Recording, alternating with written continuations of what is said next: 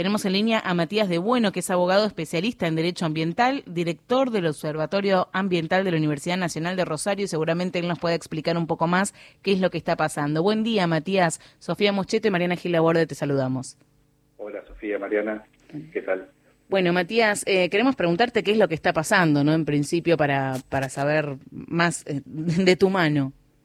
Bueno, lo que está pasando desde hace tres años acá en el, en el Delta es que se vienen eh, generando incendios de manera recurrente en toda la zona de isla, enfrente a la ciudad de Rosario y a todo lo que tiene que ver con la, región metropolitana de Rosario, San, San Lorenzo, eh, eh, hasta Timbúes, un poquito más arriba también, incluso para el lado del sur, lo que es San Nicolás, San Pedro, Zárate, etcétera. O sea, todo lo que es la región de lo que se llama el PIECA, que es el Plan de Integral de Aprovechamiento Sostenible del Delta, que es una región de aproximadamente 1.750.000 hectáreas, está permanentemente bajo fuego desde o sea, hace muchos más años que se practica esto, pero desde hace tres años en particular eh, con una recurrencia que ya se está tornando insostenible. Claro. ¿Insostenible? Sí, perdón. No, no, no, decime, ¿insostenible?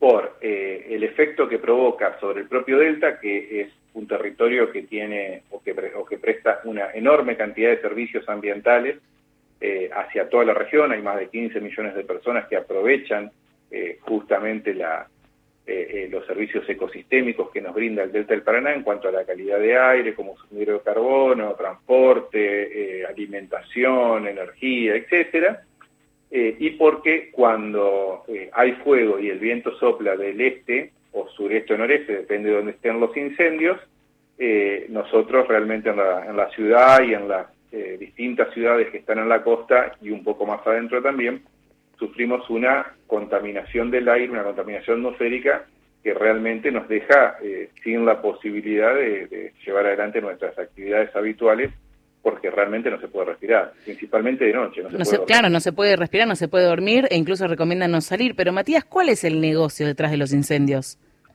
Mira, hablan de distintos tipos de, negocios. Eh, lo que pasa es que uno no, tiene los móviles de quien incendia eh, en, en, la cabeza, ¿no? Pero se habla de emprendimientos eh, tanto ganaderos como agrícolas, como emprendimientos inmobiliarios. Acá lo que está clarísimo es que alguien va y prende fuego. después, el móvil concreto y en qué está pensando, nosotros no lo sabemos. De todas maneras, muchas veces Servicio Nacional de Manejo del Fuego, cuando habla con las personas que viven, eh, lugareños, etcétera, les plantean, nosotros siempre lo hemos hecho, eh, esto es algo que sabemos hacer, es una práctica histórica, y por eso también en muchas ocasiones eh, lo encendien con el, con el objeto, en principio, de poder limpiar lo que es regiones de pastizales. El tema es que acá nosotros venimos de una de las peores bajantes del río, tenemos una sequía importantísima, hay una gran cantidad de material combustible, eh, que son estos pastizales, que cuando encienden arrasan con todo, no es que solamente se limitan a la quema de pastizales. O sea, se, supone que queman pastizales para que después haya pasto fresco, esta es la excusa, este es el móvil. Ese es uno de los móviles que se plantean, otro tiene que ver con, eh, con desmonte, digamos, porque acá eh, lo que está sucediendo en nuestro país, acá con los incendios y en otros lugares a través de tala o, o simplemente desmontes con topadoras, es que hay un cambio en el uso del suelo donde se pasan territorios naturales a territorios productivos. Nosotros no estamos en contra de que haya una, algún tipo de producción, lo que planteamos es que tiene que haber una producción que tenga por lo menos un viso de sostenibilidad, porque así lo que está sucediendo en este momento acá eh, es absolutamente eh, irracional, o sea, no, tiene ninguna lógica, y el daño que está provocando es general. Eh, yo quisiera ir al fondo del problema. Acá, hace dos años atrás, la Corte Suprema de Justicia de la Nación planteó la creación de un comité de emergencia interjurisdiccional integrado por las tres provincias que conforman el PIECAS y el, Ministerio de Ambiente de la Nación, con la misión justamente de tener un plan para evitar que esto suceda. De ese comité surge la creación de los faros de conservación ambiental. Esos faros de conservación ambiental iban a ser destacamentos, o fuertes les digo yo, que iban a estar apostados en el lugar con el personal, con tecnología, cámaras, drones, eh, vehículos de transporte para evitar de manera in situ que se puedan producir este tipo de incendios. Matías, eh, sí. te quería preguntar con respecto a estos faros y supuestamente a esta tecnología que iban a utilizar. Tengo entendido de que hay algunas filmaciones con respecto a algunas personas que obviamente han eh, hecho el fuego intencionalmente. ¿Existe esto?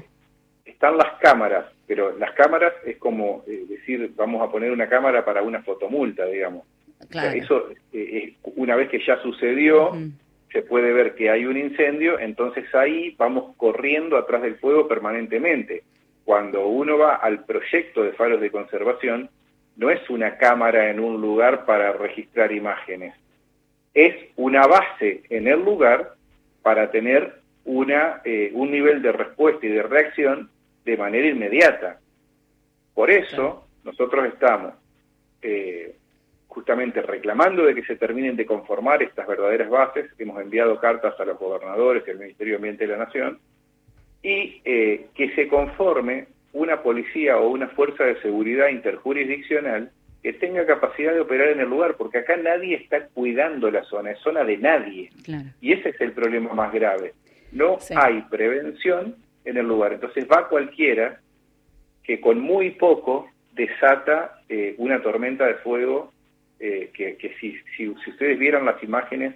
Vimos, eh, no, sí, son, son, impresionantes. Eh, e incluso me imagino que deben haber aumentado las consultas por afecciones respiratorias, ¿no? Porque realmente, si esto, como vos decís, viene hace tres años sostenido en el tiempo, más allá que ahora es noticia porque está fuera de control la situación, supongo que a mucha gente le impactó en la salud.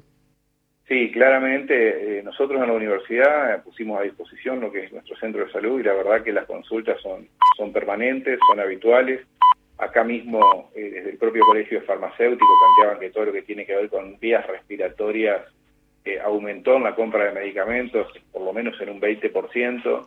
O sea, e, es preocupante la situación, pero además es preocupante que estemos destruyendo el Delta, que realmente eh, nos presta unos servicios que son maravillosos.